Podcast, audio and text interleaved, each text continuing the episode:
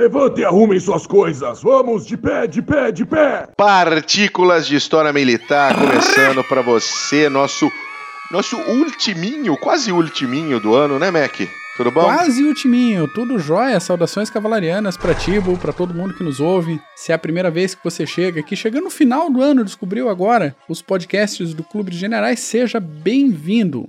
Puxa Muito uma cadeira, te acomoda que o nosso assunto é legal aqui. A gente tenta sempre trazer novidade pra vocês. Nosso negócio é história militar. Mac, e aliás, se você chegou agora, se você tá aí há pouco tempo, ah, onde é que o nosso ouvinte pode encontrar a gente, Mac? Primeiro e principalmente, pode encontrar a gente no site clubedosgenerais.org. Vai ter acesso a vários documentos ali do projeto Atena que a gente traduz, alguns pela primeira vez em português, assim como os podcasts e outros artigos escritos pelos nossos membros. Também pode nos achar pelo Facebook, tanto pelo grupo quanto pela fanpage. Inscrição do grupo é aberta, então só clica lá, eh, pede solicitação, participação, tudo bem, é aceito, normal. Eh, pode nos encontrar pelo Twitter, pode nos encontrar pelo Instagram, tudo isso buscando só por Clube dos Generais, não tem erro, tá? E se você está acompanhando esse podcast pelo aplicativo, por qualquer dos aplicativos, tem como nos achar pelo YouTube. Nossos podcasts também são postados lá. E se você acompanha pelo YouTube, a gente recomenda fortemente, de coração, com carinho, que você baixe um aplicativo bom aí de podcast no seu celular. Tem várias opções interessantes. E seja bem-vinda, bem-vinda, bem-vindo à Podosfera, que é um mundo bem legal, bem interessante. Tem programas de todos os tamanhos, para todos os gostos. Muito bom, Mac. Bom, hoje a gente vai falar de um assunto muito interessante. A guerra acabou. E agora? E agora? Eu faço o que com esse monte de material que tá aqui Né? na minha mão? com, essas, com esses milhares de fuzis, de equipamentos, de munição, de fardamento, de aviões, de navios, de tudo, tudo, tudo aquilo que é necessário para que a tropa continue avançando, para que a guerra continue acontecendo. Faço o que com essa merda agora? E de repente os malucos assinam um papelzinho de rendição lá e para tudo. E aí, né? É, e aí, o que, que a gente faz? E aí a gente pega pra aumentar a preocupação do nosso ouvinte aí uns números aproximados aí de produção só da Segunda Guerra Mundial, tá? Durante o período dos seis anos de. de Isso, durante o Segunda período de seis anos da Segunda Guerra Mundial. Durante a Primeira Guerra passou uma moto. Guerra. Aqui o cachorro tá latindo, tá lindo. Toca o pau.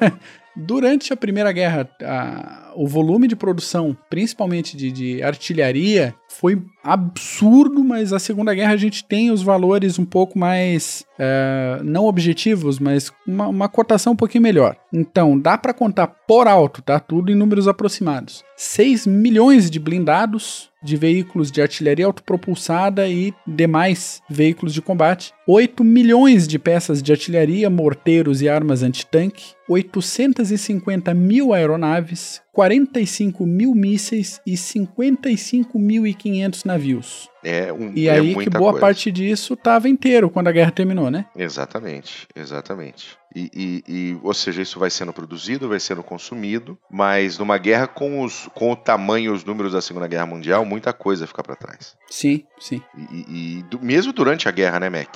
Você tem aquela, você tem aquela, aquele desenvolvimento tecnológico que a gente começa a guerra com com biplano e termina com jato. Isso, claro. O, o- e, aí, dando E- exemplo, a gente tem o Swordfish que pegou o Bismarck lá, que acertou aquele torpedaço no Lindo, leme coisa do linda. Bismarck. Bom, Coisa linda, habilidade fantástica do piloto, que eu não lembro o nome, mas parabéns pra ele até hoje. E era um biplaninho, né? Motor Sim. a pistão. Na verdade, eram duas pessoas no Swordfish, tá?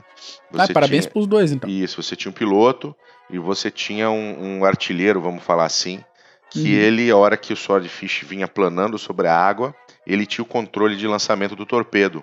Então ele precisava garantir que ele lançasse o torpedo no momento certo de onda, porque senão o torpedo batia na onda e se espatifava e não seguia pro, Quicava pro outro lado. Exatamente. Então tinha que ser, ele tinha que lançar na hora certa para que o torpedo pudesse entrar na água e fazer o seu, o seu trajeto até o, até o alvo. Então eram Pois dois, dois amiguinhos do Swordfish, do Ark, do Ark Royal, que estavam ali e acertaram o leme do Bismarck, fizeram ele andar aqui igual um pato manco, assim, né? Tudo em círculo.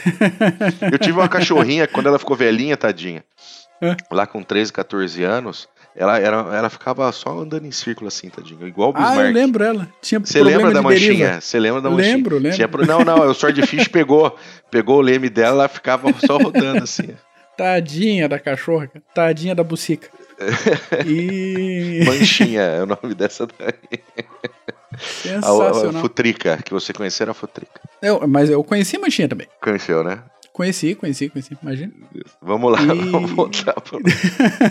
e de, de, de, puxando obsolescência canina, realmente. É, começa a produzir o caso dos caças também bem, bem notável, né? A gente começa lá de repente com o Spitfire Mark I, meses depois já está sendo é, desenvolvida novas versões e aquilo fica para trás e aquilo não some, aquilo ou é atualizado ou algo tem que ser feito. É, normalmente seja passar era colocado secundário, né? isso, função secundária, reconhecimento. Uhum. Uh, uh, eles acabam retirando o armamento e, e, e colocando câmeras, por exemplo. E tinha, tem, tem Spitfires que, que eles eram, eram montados só com câmeras. E o piloto, se ele fosse interceptado, ele tinha um problema, porque não tinha com que ele, ele devolver a. combater efetivamente, né? Aí e corre, né, usavam, né, Aí corre, aí corre. Mas ele era muito mais leve, né? Eles tiravam Sim. blindagem, ele tiravam uma série de coisas do Spitfire exatamente para que ele pudesse vencer na velocidade. Mas, né, o cara tem que ter balls of steel, né? Ah, subir, mas também é bom num... tirar a blindagem para caber mais. É, subir num, num, num, num, avião de caça em meio à guerra, sem munição, só para tirar foto e torcer para ninguém te achar, é. Aquilo que a gente fala de alvo prioritário, né? O cara tá, tá dando bandeira sozinho numa missão de reconhecimento, o pessoal de baixo, ah, que legal, um Spitfire. Sozinho, no ar. Pronto. É bem isso, Pronto. corre. Run, Forest, run. Mas vamos lá, a gente a gente estava falando, né? O Swordfish, isso foi passando por caças como em desenvolvimento, como Spitfire, P-47, tivemos uhum. os, os caças alemães, tivemos depois o P-51, que foi mais um, um, avanço até chegar nos caças, né? No 262, Sim. no Comet, no Gloucester. Meteor e, e, e, era era um, tudo isso ia ficando para trás também. Né? Tudo isso ia ficando para trás e tudo isso voava ao mesmo tempo, vê que né? os 262, os primeiros 262 estavam voando, os Swordfish estavam em, em, operação ainda. Sim. Então sim. vai tendo aquela salada de, de tecnologia no ar e o que não dava mais para usar, seja por que motivo for, era esse negócio todo virar sucata. Então, por, por essa é, obsolescência de ou nova produção ou impraticabilidade, as partes sensíveis dos equipamentos e armamentos ou partes que poderiam ser aproveitadas eram retiradas, caso de, de metralhadoras, né, armamento padrão, é, metralhadoras, canhões e tal, e outros metais mais comuns, aí, como alumínio, eram derretidos e reutilizados. Volto para a linha de produção. Pensando nessa reciclagem, só na base aérea de Kingman, no Arizona, estado americano do Arizona, é, cerca de 5.500 aeronaves foram recicladas só ali entre 45 e 46. Então pegar uma, é, uma foto aérea desse pátio de reciclagem de aeronave chega a dar uma tristeza. A gente, né?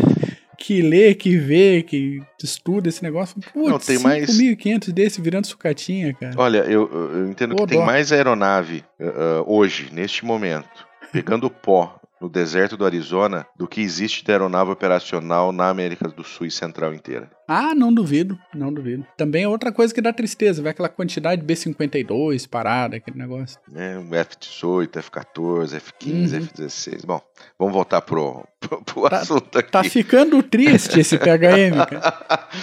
Muito bem, mas tá aí... Ficando triste. Acabou a guerra, e, uhum. e, você tem que fazer alguma coisa, né? Então, ou, ou, você reutiliza, como você falou, né? Um, um tipo de um canibalismo, Sim. ou você vende isso como sucata, uh, você leva para casa para utilizar em casa. Isso, né? vende para os vizinhos. Você ah. vende para os vizinhos. A Alemanha estava e... toda na roça, né? O parque industrial totalmente destruído. Então, qualquer reciclagem, ajuntamento de ferro, de material, uhum. é, foi reutilizado, foi vendido para ajudar a reconstruir a, né, a Alemanha.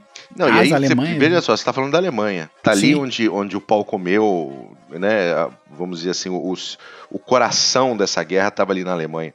Mas e lá no, na Filipinas, entendeu? Hong Kong, Singapura, Uh, faz o que com aquela monte Esse, de coisa? Né? Deixa lá, ué. Deixa lá, né? Deixa, deixa lá, é muito caro. Abandona. Era muito caro. Abandona para trás. Era caro demais transportar tudo esse negócio de volta para a Europa ou para os Estados Unidos. E até porque chegando nos Estados Unidos ou na Europa, essa quantidade de equipamento faz o que com isso? Então, deixa para trás. Ah, tu comentou das Filipinas agora, ficou tanto Jeep nas Filipinas que eles adaptaram esses Jeepinhos em mini ônibus. Ô, louco. E isso, é, isso virou um tipo específico de transporte público. Caramba. Só com os Jeepinhos que ficaram lá. Não, tem muito. E você tem ainda, tem algumas fotos que, que de vez em quando aparecem na, na, na internet, no Facebook, etc de material russo uhum. que foi abandonado ali, Ucrânia, toda essa região da, da antiga União Soviética, uh, porque simplesmente não tinha por que trazer de volta. É, é. é uma prática normal, tá? Pro ouvinte que, que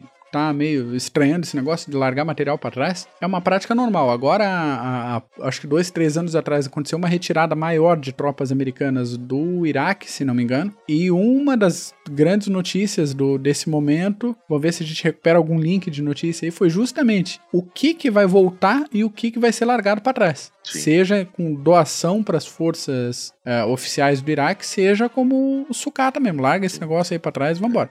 E, e tem mais um detalhe: aqui, por exemplo, equipamentos que podem ser utilizados por civis, as Forças Armadas Americanas, por exemplo, colocam para leilão. Sim. Então, sempre tem leilão de, de armamento do Exército Americano, de pistola, de fuzil, de tudo aquilo que um civil pode portar, pode ter, né? Pode ter a posse, pode portar.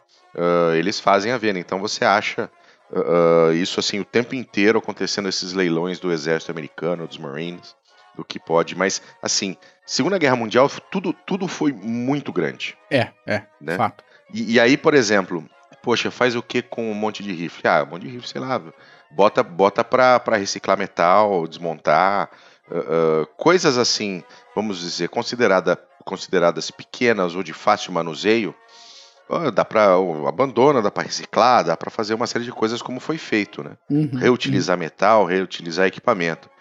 E o navio, cara, um submarino, porta-aviões, porta-aviões, entendeu? Foram milhares de porta-aviões, né? Foram. dezenas de milhares de navios submarinos, ou mesmo os blindados. Blindados é um negócio gigantesco, é um negócio grande, difícil de, de, de, de locomoção, difícil de, de, de trabalhar com ele, né? Pois é, a, os navios, alguns foram vendidos, até teve vendidos para clientes civis. O John Wayne comprou um caça-minas e quase foi à falência algumas vezes durante a carreira dele, de tão caro que era manter esse negócio em operação. E um caça-minas é uma embarcação relativamente pequena, né? Sim, sem dúvida. Tanta, tantas outras foram atualizadas com o passar do tempo e serviram. O Iowa, se não me engano, ficou em serviço até a década de 90, depois foi para reserva e depois virou um museu flutuante, se não me falha a memória. Tantos outros foram afundados intencionalmente após a guerra, viraram é, recifes artificiais ou pontos de mergulho. Teve um grupo blindado. grande de navios que fez parte dos testes uh, uh, no atol de Bikini, os testes Isso. nucleares americanos, no, no, no, atol de Bikini também. Uhum, uhum. E blindado virou. O, o, a história dos blindados é um negócio interessante, né? É, o blindado surgiu basicamente de adaptação de tratores, de, de material de, de agricultura, para aplicação em guerra. E eles voltaram para isso depois da Segunda Guerra Mundial. Muitos deles tiveram as torres removidas e arados e outros equipamentos de agricultura foram adaptados nos blindados. Então não era muito difícil nos interiores por aí, principalmente da Europa, ver blindados Matilda, por exemplo, arando terra terra, ou uns, alguns Shermans nos próprios territórios dos Estados Unidos, então era, era comum. Não é recorrente, mas também não era muito difícil de encontrar esse tipo de coisa. Coisa mais curiosa são os franceses, por exemplo, que utilizaram Panthers alemães até 1949, quando eles foram finalmente substituídos pelo ARL 44, que era um projeto terrível, era mais jogo ter ficado com os Panthers, inclusive. É difícil. E, e daí você também pode ter faz um reuso da tecnologia, tenta fazer algo, algo quase novo, né? Vamos, vamos falar assim. É um caso do, da STG-44. Né? A STG-44 foi um marco, né? Ela inaugurou a era aí dos fuzis de assalto que trocava na prática, trocava alcance de tiro por cadência de fogo e mais munição disponível ali, é pronta entrega pelo operador. Então, armamentos que podiam né, uh, disparar 800, 900, mil metros, você recua isso para 600, 500, 400 com precisão, mas dá um, um, uma carga de fogo maior. O principal derivado, e agora colocando aspas aí nesse derivado que a gente vai comentar um pouquinho, é a famosíssima K-47, que, como a gente já comentou, ela foi inspirada na STG-44 e não foi copiada, apesar da fuça de uma ser bem parecida com a fuça da outra. O projeto da K era novo, foi desenvolvido praticamente do zero, trouxe muitos elementos da M1 Garand e alguns outros elementos da STG-44. Um dos motivos desses elementos da STG foi que o Hugo Schmeisser, o projetista da STG-44, depois da guerra ele era prisioneiro dos soviéticos. E por acaso ele trabalhava na equipe do Mikhail Kalashnikov. Afinal, né? Se era isso que ele sabia fazer, Exatamente. O Kalashnikov já estava é, dando os passos firmes na carreira dele de inventor, depois de, de, Ele foi preso até em Gulag. O Kalashnikov fugiu com a ajuda nos conhecidos lá e tal. A gente pode fazer um, um programa sobre o Mikhail e sobre a K-47 qualquer hora dessa. E juntou aí com o Gushmeister e tal, o que, que funciona, o que, que não funciona, e saiu o projeto da K-46 que foi aprovado como a K-47 e logo depois descobriram um monte de porcaria, saiu a AKM, daí no, normalmente que a gente conhece como a K-47 são AKMs e derivadas da AKM. Mas, como a gente falou, tudo isso é reuso de tecnologia, tanto da STG-44 quanto da própria Garand. A STG não foi muito que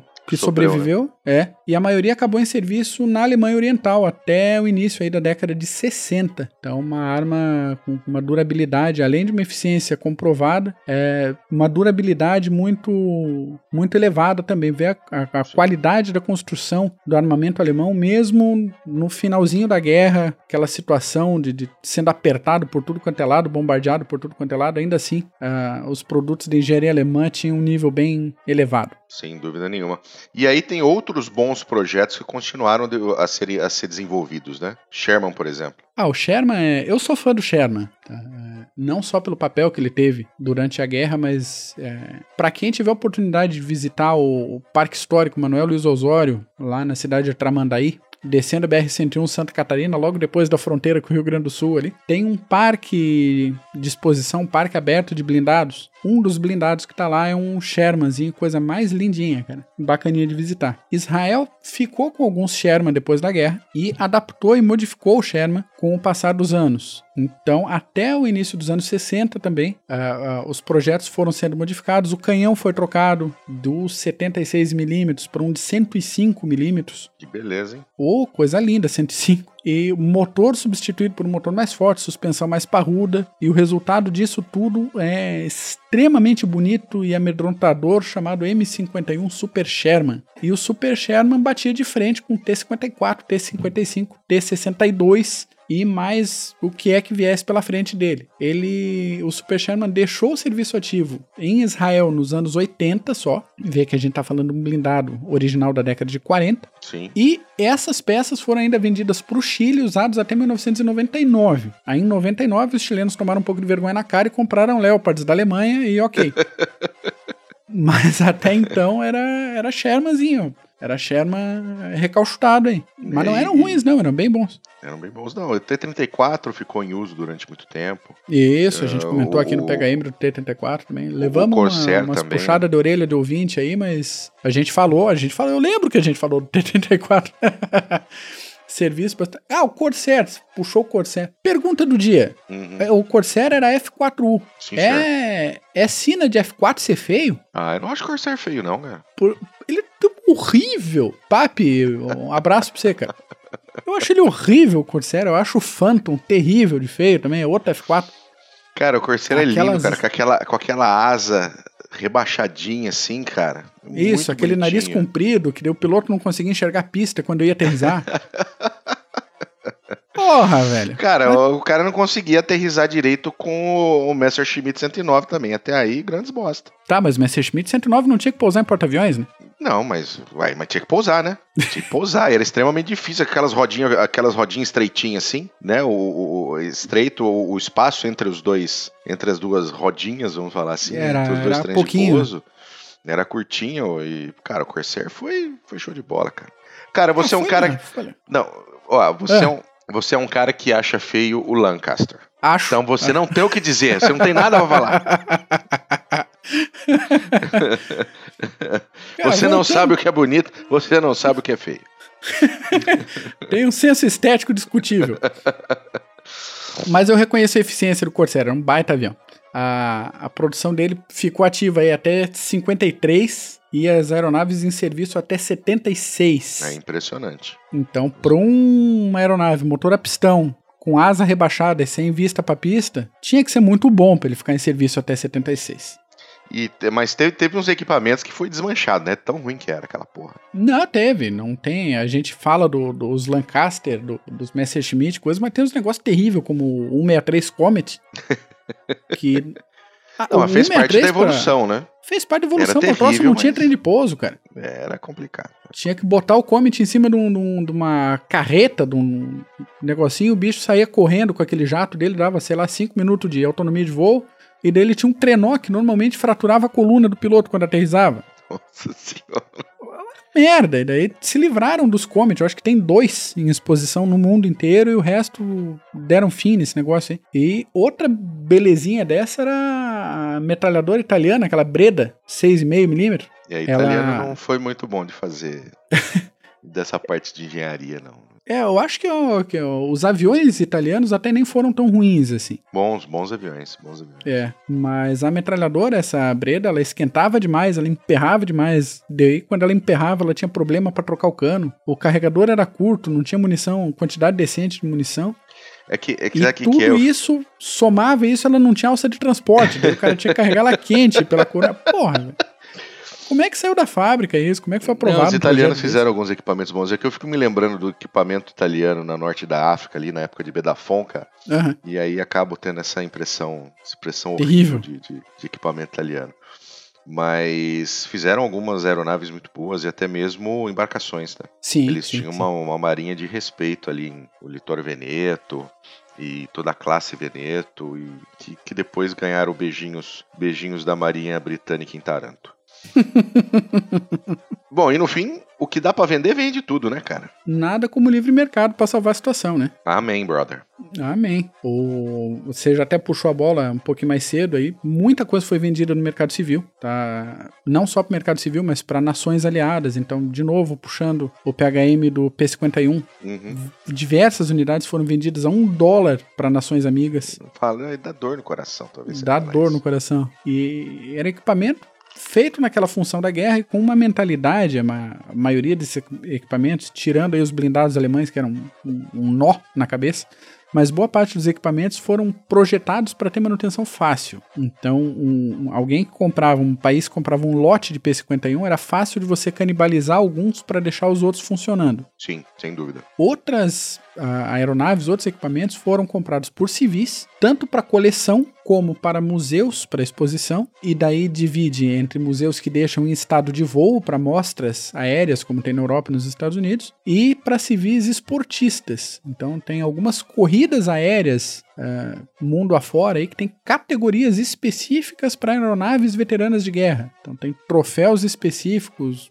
Putz, eu tinha separado, eu esqueci agora o nome do, do troféu, mas tem uns campeonatos com nome bem bonito, assim, que você vê é, aeronaves da Segunda Guerra Mundial, claro, repaginadas, arrumadas, manutenção em dia, alguns equipamentos trocados, mas o chassizão, o básico dela. Tá ali, né? Tá ali, exatamente. A, a aeronave tá ali. O espírito da Segunda Guerra Mundial tá ali. Ah, algumas armas leves, como a metralhadora inglesa Bren, permaneceram em serviço até o início dos anos 2000, senhoras e senhores. Tinha muita eficiência. É, e algumas suporte não de, tinham. suporte a fogo era muito bom. É, a pessoa da Irlanda usou até o, até o início dos anos 2000. E algumas outras não tem o que mexer, que é o caso do Garand, que chegou no ápice do que ela poderia ser desenvolvida. Sim. E na pistola 1911. Não É, tem o que mexer linda. na 1911. É, o máximo que faz é colocar ali um trilho para colocar acessório embaixo do, do, do cano, mas não, não tem muito o que mexer. Não tem muito o que fazer. Especificamente falando do Garand, que eu sou bem fã do Garand, ele teve uma, um desenvolvimento, uma reencarnação aí como M14, que era para ter sido arma padrão do exército americano na Guerra do Vietnã, porque, convenhamos, a Guerra do Vietnã chegou e os Estados Unidos ainda não tinham entendido aquele conceito da STG-44 de fuzil de assalto. Sim, é Tá? verdade. Então eles chegaram com o M14 para a Guerra do Vietnã. E ainda bem que foi desenvolvido o M16, depois deu aquele problema de, de munição, que todo mundo botava a culpa no fuzil, e não era culpa do fuzil, era problema de licitação. Então, o poder público sempre ajudando você que tá aí Você que tá precisando aí de do cara apoio. Vietcong, né? Isso, isso. Daí licitaram a pólvora errada pra munição da M16. É, é tenso. Mas a M14 ainda tá em serviço, cara. Com desenvolvimentos ali, tecnologia modificada um pouco na coronha, nos acessórios. Mas como fuzil de precisão, a M14 ainda tá nativa no Oriente Médio. E problemas do causados pelo comércio é, geral de armas aí. Shit happens, né? A arma usada para matar o John Kennedy foi um fuzil italiano, um Carcano 9138 comprado pelos Correios por 13 dólares na época. Beleza. Coisa aí de uns 100 dólares hoje em dia. Mas, porém, contudo, todavia, deixo aqui registrado em negrito no áudio. Em, em negrito no áudio. que a culpa não é da arma, é do retardado que opera a arma. Então, É do bisonho né? que opera. não, não é todo mundo que compra uma arma que vai sair fazendo chacina por aí, fica a dica. O- os navios, como a gente comentou, muitos intencionalmente convertidos em recifes artificiais, pontos de mergulho, alguns ainda boiando por aí como navios, como embarcações de turismo e de transporte. Sim, sim. Então a gente tem navios da, da época da Segunda Guerra Mundial em plena operação. A gente tem um navio da Primeira Guerra Mundial em operação, no Lago Tanganica até hoje. Até hoje tá lá. Diga-se de pra lá e pra cá. Tá pra lá e pra cá no O- lago. lá em São Francisco você tem um, um dos Liberty Ships, que eram principal, os principais mercantes armados americanos, Uhum. ah, que inclusive ele tá operacional. Você visita, você pode visitar ele na, na Fleet Week, que acontece em São Francisco, ah, quando tem aquele desfile de embarcações, passa por baixo das pontes. Ah, e vai ser abençoado lá tal. Ah, ele sai navegando também. E, e é um, um navio da, da Segunda Guerra Mundial, um mercante da Segunda Guerra Mundial. Liberty foi daqueles que teve algumas unidades aí que na pressa foram finalizadas aí em 45, 60 dias, uma embarcação inteira. Eita. Então é só pra você É, é entender. potência industrial, não é pra qualquer um fazer um negócio não, desse. Não, é pra qualquer um fazer isso. E blindadão, cara, blindadão você acha por aí. Você acha nesses parques é, temáticos, museus a céu aberto, só a carcaça com a, com a torre e o canhão em cima. Sim, acho. tudo não, que é praça militar. Eu, há muitos no- anos atrás, ah, ah, no entroncamento aqui, em aqui na, na região de Campinas, entre a, a rodovia Anhanguera e a rodovia Dom Pedro, Aham. onde a rodovia Dom Pedro começa ou termina e fica de quem vai ou de quem vem, tinha um, um grande eh, ferro velho que você via, você via alguns Grants, alguns Lees ali, Aham, eh, só aham. carcaça, né? E eu passava ali sempre, puxa, um dia quem sabe, né? Um dia quem sabe, e um dia sumiu. Você não tava mais É, lá, alguém levou, alguém comprou, alguém derreteu. Deve estar aqui em Santa Catarina. Capaz, né? inclusive. Tá aí com o do Devan, capaz. Tá, Tá aí aqui com com o o do Devan, ele tá fazendo toda vez que eu passo ali na BR-101. Fica a dica para o nosso ouvinte também que passar por Santa Catarina. Quilômetro 171 para quem vem sentido Curitiba indo para Floripa, logo depois de Tijucas, da entrada para Tijucas. E para quem vem de Floripa, 30, mais ou menos 30 quilômetros é, sentido norte, do lado esquerdo da pista para quem vem de Floripa. O, esse engenheiro do Devan tem uma das maiores coleções de veículos militares e ele restaura o negócio, deixa tudo em é, situação de uso, né, em funcionamento e está reformando vários veículos, construindo um parque histórico maravilhoso. E para quem quiser topar com veículos aleatórios por aí, praticamente na frente de toda a unidade de cavalaria do Exército Brasileiro tem blindado, vários deles da época da Segunda Guerra Mundial. Ah, tem um Gloucester Meteor, se não me engano, na frente da base aérea de Curitiba. Tem, tem. Em tem sim. Passei por lá ali. fim de semana aí. Aí, ó. Semana pra trás aí. Lindão, Então, lindão. tá, tem equipamento aí. Se aqui no Brasil tem essa quantidade de equipamento da época da Segunda Guerra Mundial em exposição, pra quem der uma voltinha nos Estados Unidos, na Europa, tem muito mais. Então, toda essa herança de equipamentos e de vivências eh, da Segunda Guerra Mundial tá aí junto com a gente. Na Rússia sempre tem um T-34 numa praça com um velhinho chorando do lado. né? Tá, tá por aí, tá por aí. A Segunda Guerra tá muito mais perto do que normalmente a gente imagina. Tá, aqui, aqui em Vinhedo, que é uma cidade próxima a Campinas, ah, tem um chavante. Olha. Um chavantezinho lá na, na- numa das praças em Vinhedo. Muito bonitinho, legal de visitar. Mas é isso aí, A última Mac. vez que eu vi, um foi voando, você acredita? Olha que beleza. Foi num Melhor do que evento estático. de. Melhor que estático, na, numa semana de, de portões abertos. Não sei quantos anos atrás, mas foi aqui em Floripa. Uhum. Um chavantinho dando um rasante colado com a barriga no chão, em cima da, da área de exposição, coisa mais linda. Puxa O, som dos motores dele, coisa mais linda. Boa lembrança. Muito Obrigado. bom, muito bom.